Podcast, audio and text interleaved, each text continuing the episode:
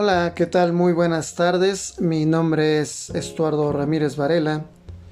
Yo soy estudiante de la Universidad Benito Juárez.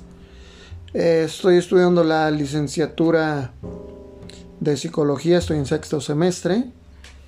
Y el tema que me bien hablar es con respecto a la materia de psicopatología y precisamente es hablar un poco acerca de su historia y de qué y de qué se trata esta parte de la psicopatología o la psiquiatría dentro de, de esta rama, cómo inicia, de dónde proviene, cuáles han sido sus cambios, sus evoluciones. Esto con referente a la psicopatología. Espero que sea de su agrado.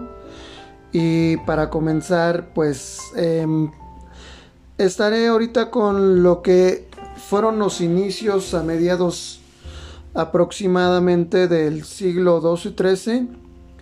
Y esto hacían las prácticas de... Todavía no se conocía la parte de la psiquiatría, ni mucho menos la psicopatología. Entonces, en ese entonces, en ese tiempo, perdón, se ocupaba mucho lo que era eh, lo del espíritu, ¿no? Los espíritus malignos, los famosos espíritus malignos que provienen desde ahí. Y en las interpretaciones sin apoyo en evidencias, no había ninguna evidencia y esto mediante lo, lo llevaban a cabo mediante un chamán que según los acercaba a los espíritus, ¿no? Entonces esa era la manera de, de según crearles una cura en ese momento. Ya posteriormente en la antigua Grecia, eh, habiendo otra evolución, en donde Hipócrates equiparó las enfermedades mentales a lo que son las enfermedades físicas, ¿verdad? y las funciones intelectivas ya en el cerebro.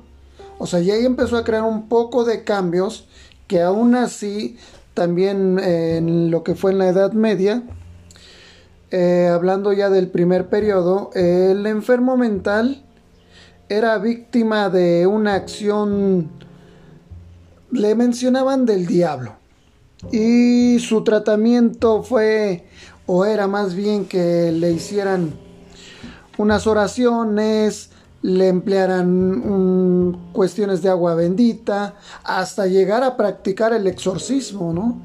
Entonces eh, estaban en esa lucha todavía de, lo, de la parte espiritual, pensando que estas personas, lejos de tener una enfermedad como física, como lo este, mental, perdón, como lo manejaba Hipócrates, ellos todavía lo seguían viendo como algo maligno.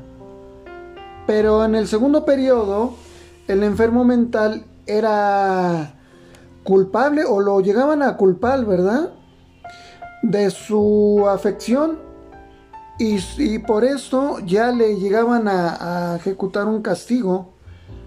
Porque pensaban que él tenía la culpa de, su enfermedad. Ya que lo empezaban a meter un castigo, los castigos divinos. Y esto por medio de su tratamiento lo torturaban y hasta muchas veces lo llegaban a poner en lo que era la pena de muerte. Eh, en esto de las evoluciones, ¿cómo, ¿cómo, van cambiando? ¿Cómo ha hecho que esto tenga que ir evolucionando? Y ya en los mediados del siglo, del siglo XV, en donde el Papa Inocencio III eh, él crea lo que es la llamada Santa Inquisición. Y esto es para prevenir la, lo que era la herejía que se manejaba en ese momento, además de la brujería, la famosa magia negra y lo que es la locura. Ellos crearon instrumentos de tortura, que era el tener que jalarlos, torturarlos, ¿verdad?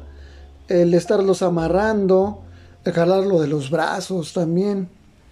En el siglo XVI lo que eh, me menciona a partir del Renacimiento y en la humanidad, y la humanidad en esta parte eh, o en la primera revolución mental surge lo que es la parte del humanismo.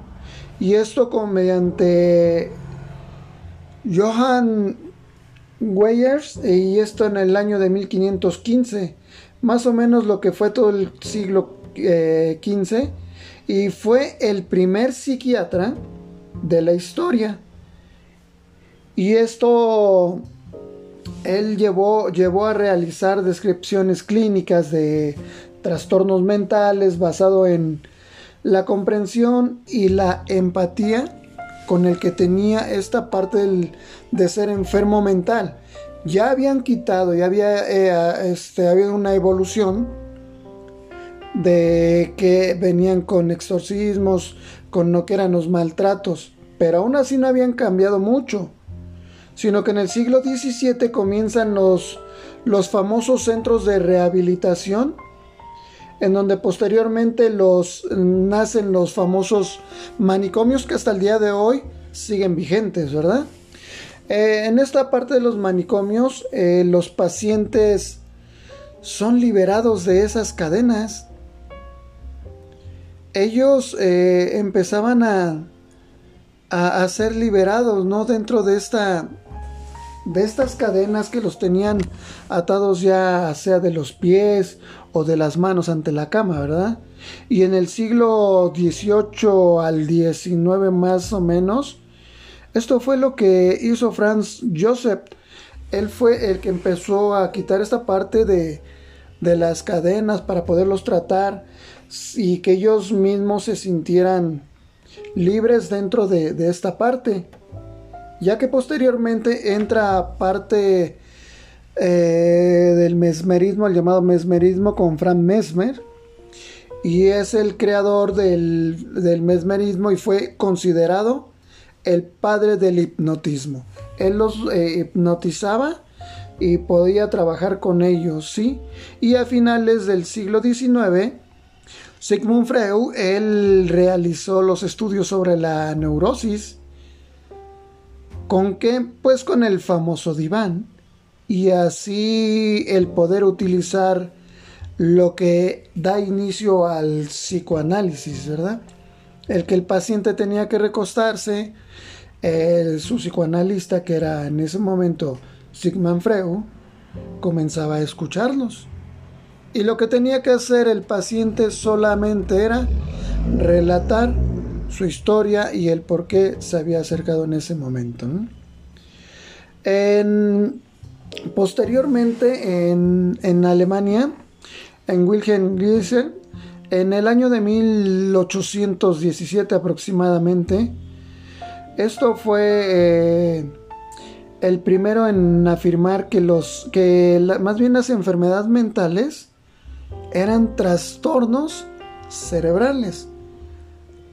Ya estas enfermedades ya empezaban a adquirir y a crear cambios en el nombre, que había un trastorno mental en sus cabezas, ya había pasado la parte esta, ¿no? De lo que era las brujerías y todo lo que le habían puesto, siendo que las bases de una psicopatología con descripción de síntomas, siendo la base la de anual de los diagnósticos del DSM5, el APA y el CIE-10, y aparte de la, de la OMS, ¿no? que ellos fueron los que empezaron eh, con más eh, insulínicos que se les inyectaba a, los enfermos, ¿verdad? A ellos les llegaban a inyectar la insulina para poder provocar la cuestión de las, de las convulsiones y eso hacía que se desconectaran mediante las convulsiones, ¿no? En estas convulsiones además, además del metrazol, pero no, no curaban lo que era la, la llamada esquizofrenia, ¿no? Que era un trastorno también que ya habían descubierto y eso no lo curaba, pero sí hacía que la mente, o más bien el cerebro, este, causara hasta cierto punto una distracción. Y en el año de 1937 vienen los famosos electroshocks Con esa terapia de la electrocompulsión, eh, con pequeñas descargas que se les ejecutaban en ese momento, en algunas, en algunas ocasiones fueron tantas que, que, ya querían curar todo eso mediante los, los electroshocks. Hubo un momento en que se les salieron de las manos, ¿no? Cuando ellos pusieron más descargas de lo que estaba permitido y llegaban a afectar a los enfermos, ¿verdad? Y posteriormente viene esta parte de la lobotomía, y estos se cortan las conexiones de uno de los lóbulos frontales, dañándolos a través de los famosos martillazos. Eh, seguía viendo torturas, e, eran unos altibajos donde ya trataban de, no, no, torturar tanto a los enfermos mentales, como aún hasta el día de hoy se les conoce, ¿verdad? Entonces, Egan Morris, en el año de 1949 aproximadamente, fue un creador, ya que él era portugués, en donde dos agujeros en el cráneo inyectaban LF, logrando curar a muchos pacientes. O sea, hubo éxito en ese momento, pero de repente dejó de funcionar esta su, su técnica y posteriormente viene Frickman con su método quirúrgico, lo que le llamaban la lobectomía. Eh, era la extirpación quirúrgica y él utilizaba también la parte de los electroshocks y después por el ojo insertaba un picayelo. O sea, todavía seguían entre que iban y venían, como mencionaba, con estas partes de las, de las torturas, ¿no? Continuaban todavía esta cuestión de las, de las torturas hacia, hacia los pacientes, precisamente por lo que era pues la evolución de cómo tratar a un enfermo mental. Y ya que en el año de 1950 y tantos, 53, 55 más o menos, da inicio a, la, a lo que son los psicofármacos.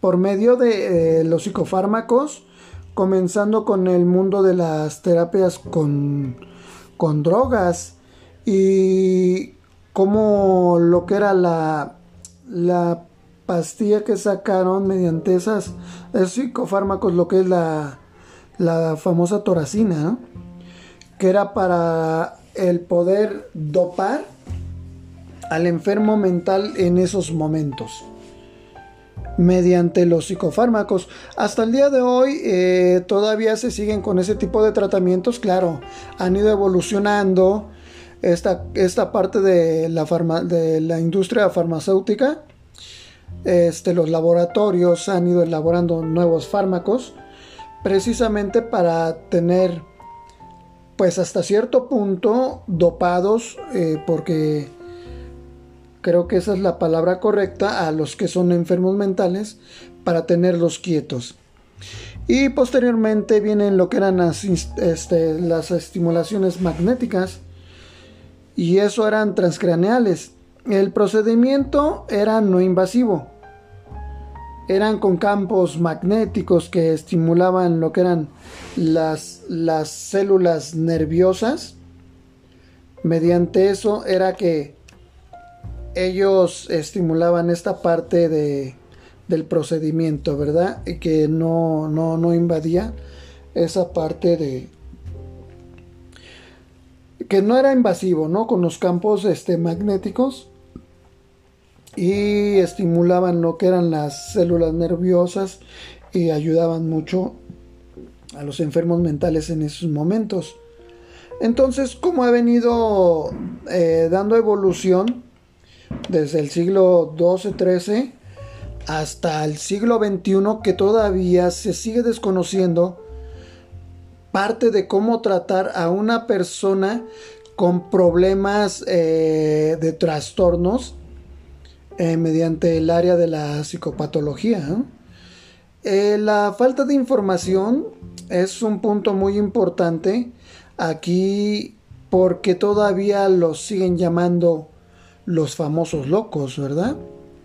Tan es así que, que hasta el que inviten a una persona a ir con un eh, psicólogo piensan que esta persona está loca, ¿no? Todavía se siguen trayendo esos mitos, esos tabús, precisamente por la falta de, de información con respecto a lo que es la psicopatología o las enfermedades mentales, mejor llamadas así, ¿verdad? Y mediante lo que es el, el punto de, de qué trata más o menos esta parte de la psicopatología o cuál es la importancia en este ramo, eh, el conocimiento de la psicopatología pues nos permite diseñar hasta cierto punto ciertas estrategias en cuestión de lo que es la intervención para que tomando en cuenta el tipo de, síntomas y necesidades que llega a presentar el paciente, ¿verdad? Ya que hay, eh, se han llegado a descubrir distintos tipos de trastornos eh, que pueden ser controlables. Hay muchos trastornos que, no son eh, curables en su mayoría, pero que sí pueden ir controlándolos o pueden hasta cierto punto algunos pueden disminuir. Y eso es lo que hace parte de esta cuestión de lo que es la psicopatología. Además de que puede sugerirse psicoterapia, ¿verdad? Con la cuestión del psicoanálisis, como mencionó en cierto momento Sigmund Freud, que desde ese entonces hasta el día de hoy sigue vigente, ¿verdad? Están los otros tratamientos en los que se combine la terapia con los medicamentos, eso de los famosos este, psiquiátricos, ¿verdad? Que son los psicofármacos. Eh, el trabajar en conjunto lo que es la psicología y la psiquiatría me da bien esta cuestión de, de trabajar en, en apoyo y del mismo modo poder ayudar a esta parte al enfermo mental que, viene sufriendo de algún trastorno, ¿no? Ya que se ha descubierto en el DSM5 vienen estipulados los tipos de trastornos que llegan a o han llegado a descubrirse hasta el día de hoy cuáles vienen siendo sus tratamientos, cómo los puedes ir sobrellevando y que si hay cura o no, que en su mayoría no lo hay, pero sí hay una manera de poder controlar un poco sin tanta cuestión de, de que se ocupaba el sadomasoquismo, ¿verdad? El ser tan salvaje en los siglos pasados. El día de hoy hay desconocimiento, sí, pero ya no se ocupa esa parte de la violencia o el sadomasoquismo o el golpear o, el torturar a, los enfermos mentales. Bueno, pues les agradezco mucho su atención, esperando que sea de, de mucha ayuda. Este este podcast y nos veremos hasta la próxima. Gracias por su atención.